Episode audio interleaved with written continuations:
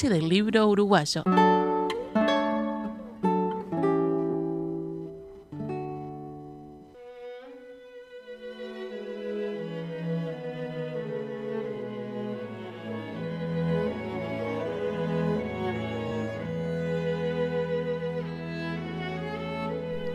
Feliz día del libro, nos dice Gustavo. Estoy escuchando el programa desde el coche 641 del recorrido 130. No sé si voy a poder escribir mucho, ¿eh? Dice Gustavo mientras maneja, atento, cuidado. Fernando, presente, feliz día, dice Bruno y levanta la mano. Con emoji, más emojis de levantar la mano. Yo pedí eso, yo pedí que me avisaran si están. Me dan ánimo. Me gusta saber que están ahí. Los necesito para la conversación, además. Acá estoy, dice Majo. ¿Qué más? Buenas noches, acá estamos, dice Marta, también con varios emojis. Enrique presente, bueno, saludos para todos. ¿Se transmite por internet? Pregunta alguien. Sí, por supuesto, radiomundo.uy, la app de Radio Mundo. Buenas noches, acá estoy. Soy de libros y de la radio, de noche. Adiestrado por el gran Alejandro Ferreiro y su planetario, ¿cómo no? Un abrazo. Alejandro, que es un querido amigo. Vaya, un abrazo grande para ustedes. Martín de Palermo. Bueno, muchos saludos muchos oyentes eh, presentes y entre ellos el oyente Mario, que es el que se lleva el libro de Juana de Barburu. Dije que iba a haber varios regalos a lo largo de esta noche y pienso cumplir. Arrancamos la noche en 1919 para mm, elegir una fecha entre tantas posibles para este recorrido y vamos a ir regalando por lo menos algunas de todas las obras de las que vamos a hablar. Tenemos edición conmemorativa de las lenguas de diamante, preciosa de estuario, preparada por Andrés Echevarría, con quien conversamos junto a el poeta Jorge Arbeleche. Es una preciosa edición, repito, de estuario. Se la lleva el oyente Mario, que grita estamos, con negrita, con signos de exclamación y hasta saluda la música. Bueno, amabilísimo. Este oyente, como todos los que me están acompañando vía WhatsApp 091 52 52 52. Este momento de esta noche del libro uruguayo se llama Wagneriaba, Julio Herrera y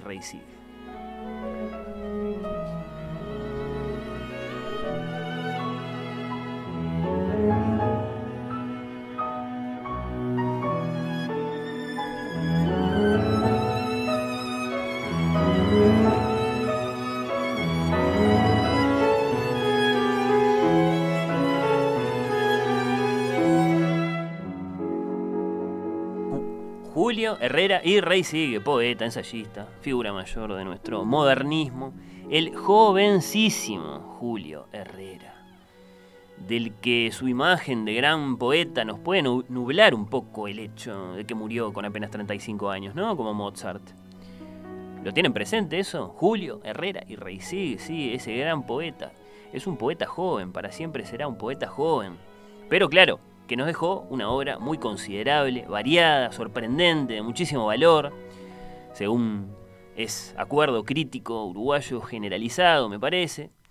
¿Tiene luego, esta pregunta siempre está ahí, suficientes lectores y apóstoles este poeta se imprimen y reimprimen y comentan y revisan suficientemente sus obras?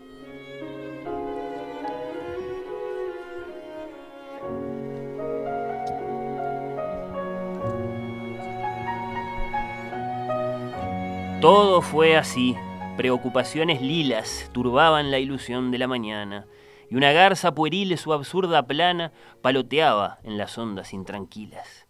Un estremecimiento de sibilas epilepsiaba a ratos la ventana, cuando de pronto un mito tarambana rodó en la oscuridad de mis pupilas. Adiós, adiós, grité, y hasta los cielos el gris sarcasmo de su fino guante ascendió con el rojo de mis celos. Wagneriaba en el aire una corneja, y la selva sintió en aquel instante una infinita colisión compleja.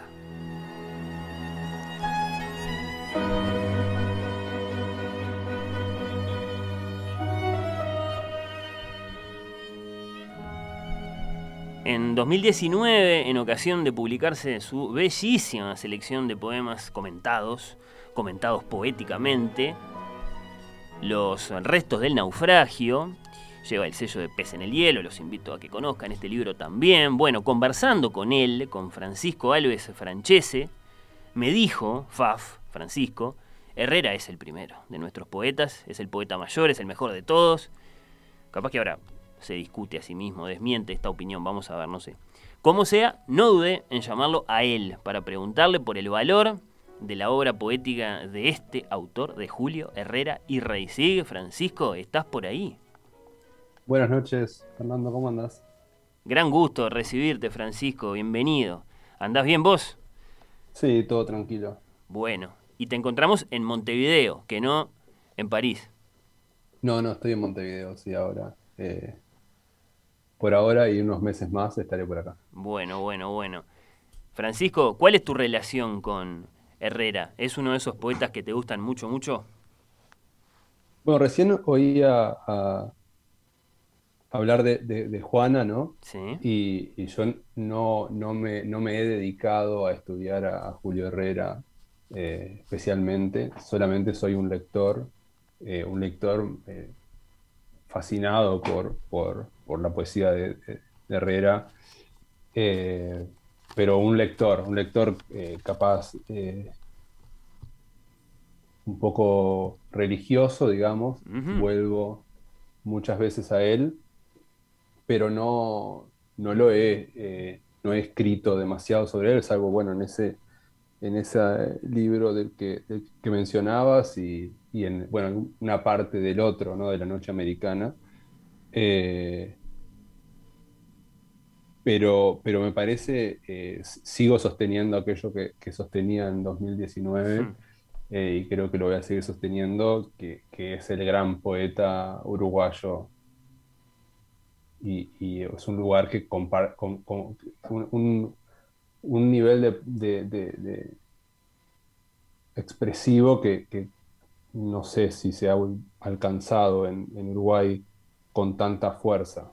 Eh, tal vez hay algunos otros casos así impactantes, pero, pero no hay otro como, como Julio Herrera.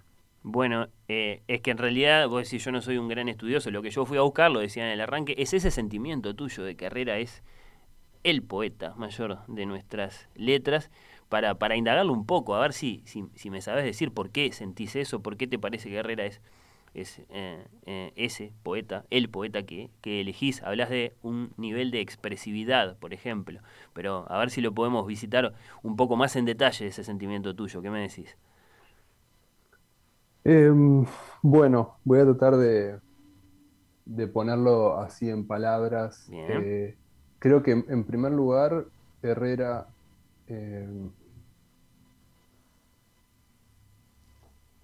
logra, em, eh, recorre en su, en su producción, eh, que como decías, en su corta vida, ¿no? recorre una cantidad inmensa de estilos poéticos, ¿no? se nota muy, o sea, cada cosa que prueba o cada, cada, eh, cada forma que prueba es excelente, es perfecto, ¿no? Hace sonetos perfectos, décimas perfectas, eh, ensayos perfectos.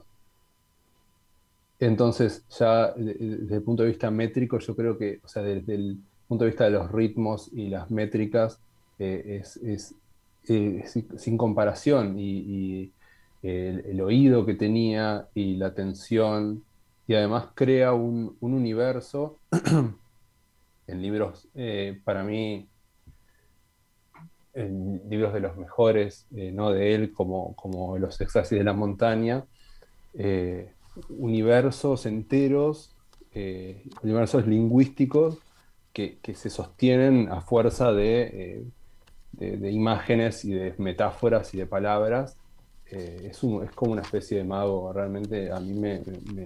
y esa, esa, esa imagen que, que, leías recién, ¿no? De la infinita colisión compleja, que además es el nombre de, de, una, de una antología que hizo Roberto Chavarren en el 2010, que salió en La Flauta Mágica, pero esa idea de la, de la, de la colisión, ¿no? de la infinita colisión compleja, me parece que también es como una una idea muy, muy, una imagen muy buena para, caracterizar este pensamiento siempre como en ebullición, no sé, de, Herrera y que siempre se está expandiendo y, y cada vez que se agrega algo nuevo, como pasó cuando, cuando se estrenó el, cuando se estrenó, perdón, cuando se editó el Tratado de la Imbecilidad del País, que estaba ahí perdido, eh, cuando se edita ese libro, como que vuelve, bueno, vuelve a maravillar como un poeta, eh, no sé, súper reciente, escribía en otra, fuera del tiempo, digamos.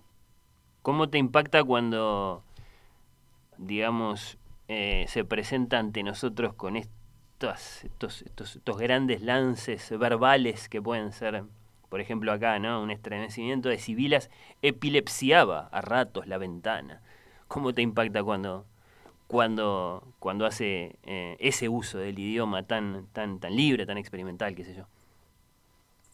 Bueno, a mí me parece que justamente ahí eh, Herrera toma una tradición súper fértil ¿no? de, las letras eh, españolas, ¿no? que es la tradición del barroco, que ya se, ha hablado mucho ¿no? de, la, de, Góngora, ¿no? de las, los espacios de las soledades, por ejemplo, ¿no? El, la edad de oro, todos esos tropos, esos lugares comunes eh, creados y, o, alimentados por Góngora y los, y los otros eh, grandes del siglo de oro español.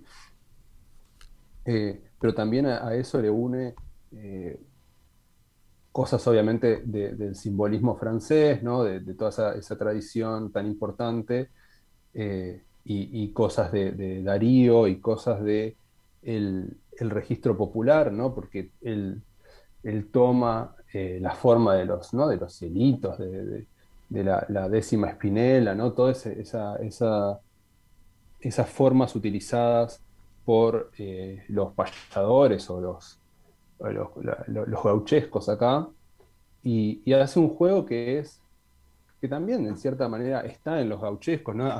Por ejemplo, es un tipo que se pasa inventando neologismos, ¿no? Dice gauchipolíticos, hmm. cosas así, ¿no? De esa invención de palabras que unen eh, dos palabras y crean un concepto nuevo.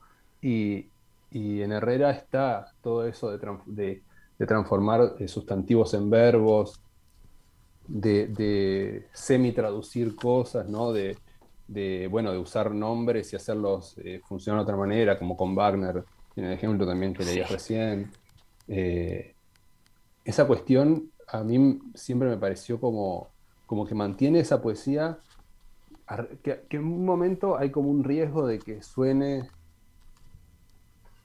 eh, como extremadamente fabricada, ¿no? ¿Sí? Porque está fabricada, porque es una poesía muy fabricada, eh, pero siempre está como renovándola, ¿no? Y, hay una, cuestión de, invención que, que, siempre sorprende, porque siempre uno se mete ahí y encuentra cosas. Y después también tiene otras áreas ¿no? poéticas eh, donde, donde juega con otros registros. No es, no es el único registro en el que se mueve eh, Herrera, ¿no? Entonces eso también es interesante porque uno puede ir recorriendo en esa poesía eh, distintas modulaciones, ¿no? Y distintos léxicos que se adecúan a esa. A, ese, a ese, no sé, por ejemplo, a, ese verso, a ese verso menor, al verso mayor, a lo que sea. Francisco, en tu libro Los restos del naufragio, vos eh, seleccionás una nana, una, una versus blanca, ¿no? una, canción de cuna, que es un extenso poema de, Herrera, que tiene de especial eh, ese poema que fue el que elegiste y que puede ser una de las formas de encontrarse con Herrera ahora, este librito tuyo, que, que, está enriquecido además por, tus comentarios eh, poéticos, tus prosas, ¿no? Una para cada uno de los poemas que, elegís. Pero, pero contame por qué elegís este poema de Herrera, por favor. Bueno, ese es el último, si no, uno de los últimos, si no el último, y yo tengo como cierta fascinación morbosa capaz hmm. por esa cosa de la última obra. Eh, también en esa selección puse el último poema inconcluso de, Susana Soca.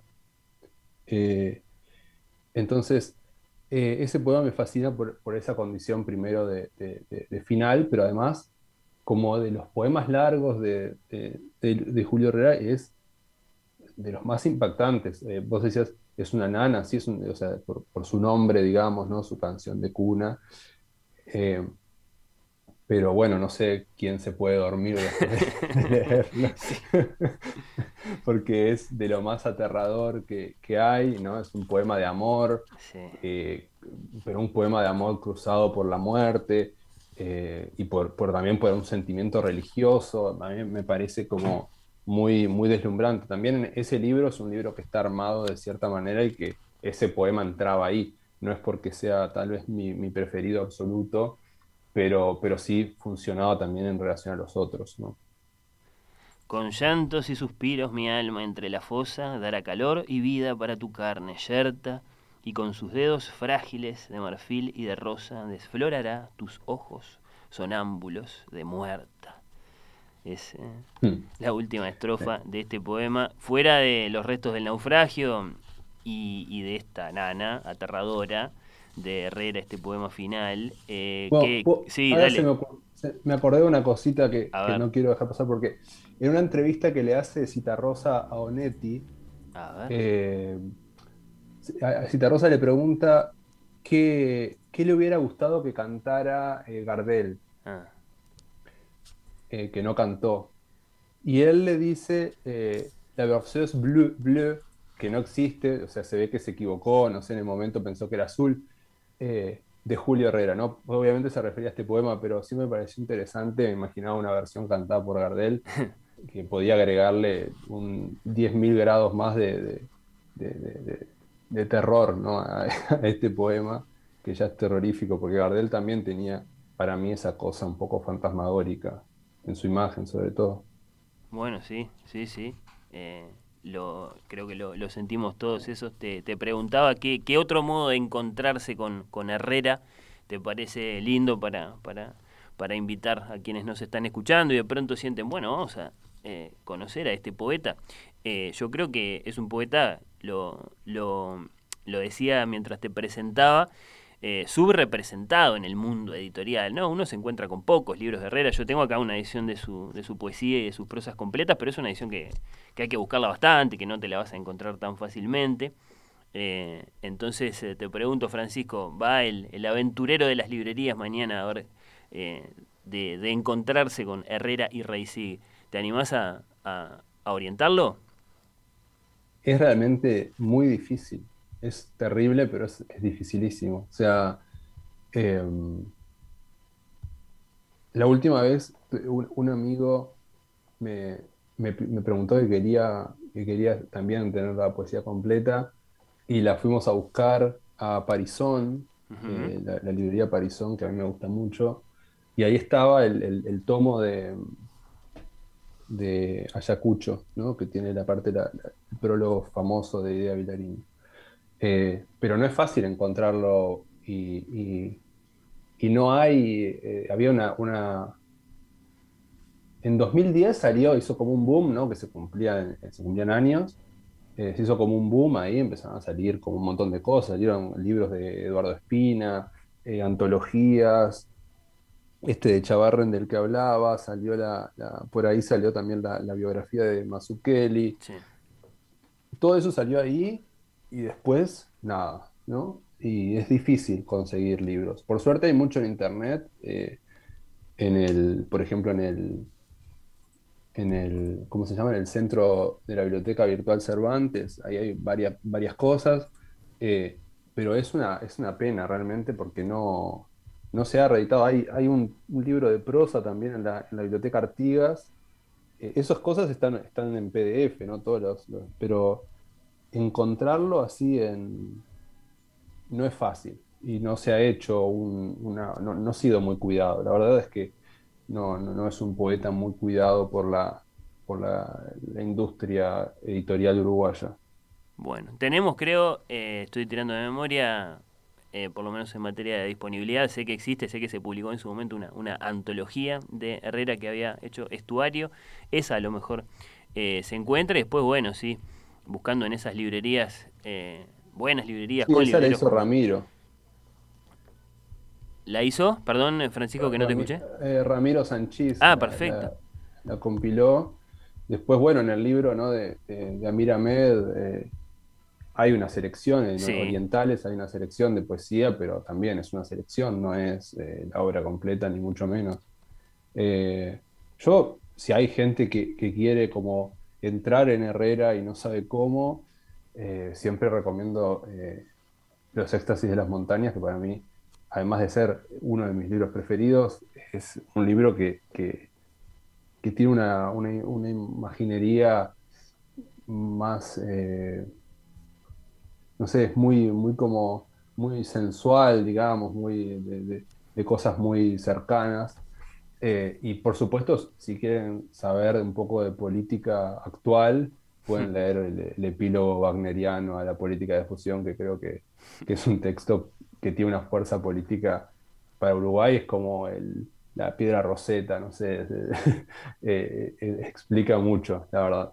¿Cuál es ese texto? Repetilo, Francisco el epílogo wagneriano a la política de fusión. Y bueno, después está eh, todo el Tratado de la Imbecilidad del País, que es un libro enorme y, muy criticable por muchas cosas, digamos, eh, ideológicas, pero, pero una, maravilla de libro. Bueno, ahí está Julio Herrera y Reisí, que, eh, claro, a uno lo sorprende, murió en 1910 y vivió una corta vida, apenas 35 años, pero nos dejó, bueno, toda su, su poesía, su prosa, mucho de lo que mencionaba Francisco, creo que tuvieron oportunidad de hacer varios apuntes allí, escuchándolo. Francisco Alves Franchese, lector de Herrera, pero bueno, crítico, escritor.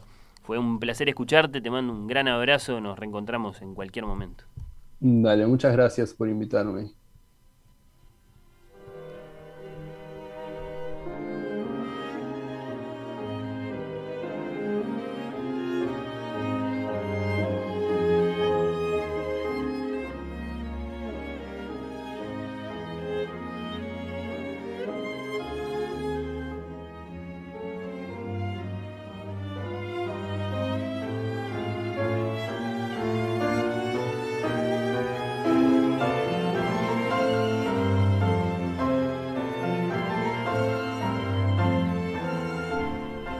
Qué ganas de leer, ¿no? Ahora tengo ganas de volver a Juana, de volver a Herrera, escuchando estas valoraciones que compartían nuestros primeros dos invitados, Andrés Echevarría, Francisco Alves Franchese.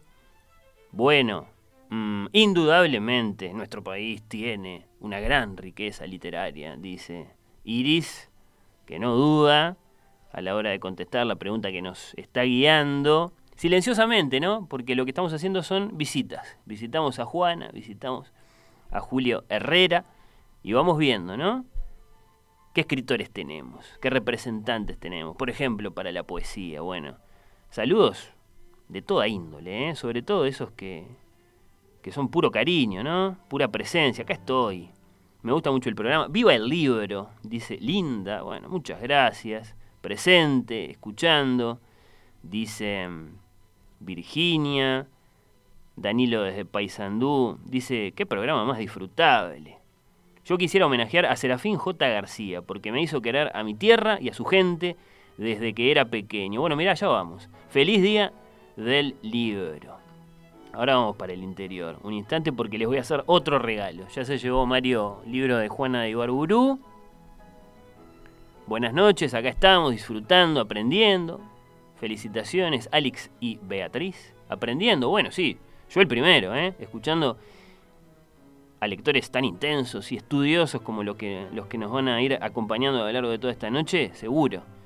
Seguro, valorando, aprendiendo, sí, sí, sí, cómo no. Buenas noches, buenos libros, trabajando y escuchando a través de la app. Soy poeta y escucho desde San José. Gracias por este programa. Dice Bruno. Muchas gracias, hermoso el programa, muchas gracias. Bueno, si van a ser así los mensajes no los voy a poder leer. Caramba, demasiado amables. Bueno, claro, alguien se acuerda de Rodó, pasamos por el 900, no dijimos nada de Rodó, por el modernismo, qué sé yo.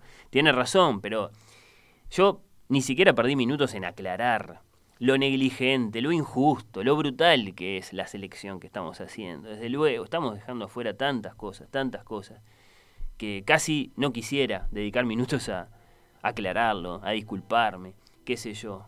Bueno, ¿nos podemos ir al Olimar antes de salir a la pausa? Tengo un regalo para nuestros oyentes. Cuando en tierras extrañas miro triste la lejanía azul del horizonte. Siento clarito al olimar que pasa y la brisa me trae olor a monte. Siento clarito al olimar que pasa y la brisa me trae olor a monte.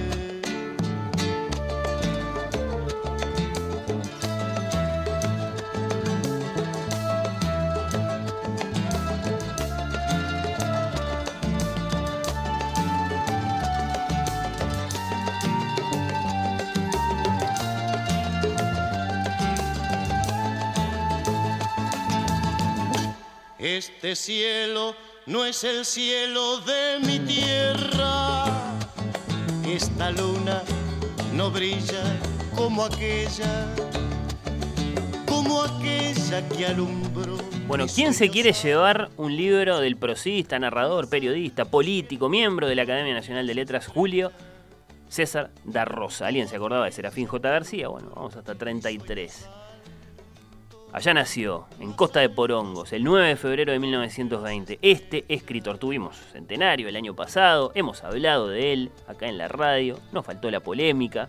Además, porque bueno, el año pasado estaban los 100 años de Benedetti, de Idea Vilariño, entonces bueno, había un poco un eclipse con Julio C. da Rosa, que así es como lo conocemos más habitualmente, escritor reconocido y admirado, sí, por sus detallados, sensibles cuadros camperos, pero claramente mucho menos popular que el autor de La Tregua, la poeta de Llano. Pero bueno, ¿quién se lo quiere llevar? Este libro. Es de banda oriental. Alcides Abella, banda oriental, han hecho un lindo esfuerzo para relanzar la obra de Julio C. da Rosa. Ahí está Mundo Chico. Pero acá está este Rancho Amargo, Tiempos de Negros. Hay dos volúmenes acá en uno dos obras en un volumen, preciosa edición de banda oriental. Yo quiero ese libro, grita desde la audiencia. Otro Gustavo, este no es el de las piedras. Bueno, bueno, pero a la vez otros oyentes también gritan yo quiero ese libro. Lo dice, por ejemplo, Margarita. Lo dice Juan Pablo. Daniel dice, a mí me gustó mucho Mundo Chico. Dice, me encantó Mundo Chico. Bueno, bueno, bueno. Tengo entonces eh, candidatos para llevarse este segundo libro que se va a ir de regalo en esta noche del libro uruguayo. Ya regalamos uno de Juana, ahora se va uno de Julio C. da Rosa. Después de la pausa nos vamos a meter con una figura grande, grande, grande. No que Juana y Julio Herrera no lo sean. No que Julio C. da Rosa no lo sea, pero el escritor del que vamos a hablar después de la pausa, bueno, es acaso el escritor al menos en materia de narrativa de nuestras letras. Creo que hay acuerdo en esto. Y además vamos a hablar sobre este escritor, no tengo que decirlo, creo que ya se dieron cuenta de quién estoy hablando. Bueno, vamos a hablar con un gran amigo, un colaborador y un gran lector de este novelista, ya digo, el novelista mayor de nuestras letras. Gran capítulo entonces después de la pausa en esta noche del libro uruguayo.